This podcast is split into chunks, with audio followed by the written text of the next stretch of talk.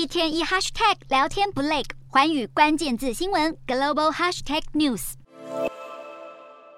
镇暴警察开枪打催泪弹，火花四起，秘鲁街头烟雾弥漫。秘鲁前总统卡斯蒂约遭罢黜逮捕，引爆的全国示威持续延烧。遭控叛乱和密谋罪名的卡斯蒂约要求停止羁押，却遭法院驳回。秘鲁检方则申请将他预防性羁押十八个月，俨然是对抗议行动火上浇油。尽管新总统博鲁阿尔特宣布提前两年在二零二四年举行大选，还是无法平息民怨。愤怒的民众到检察官办公室放火，闯入机场破坏跑道，并设置路障封锁公路示威抗议。眼看抗议行动越来越失控，秘鲁国防部长十四号宣布全国进入为期三十天的紧急状态，允许军队支援警方维护秩序。但示威群众不见退缩的迹象，暴力冲突恐怕只会越演越烈。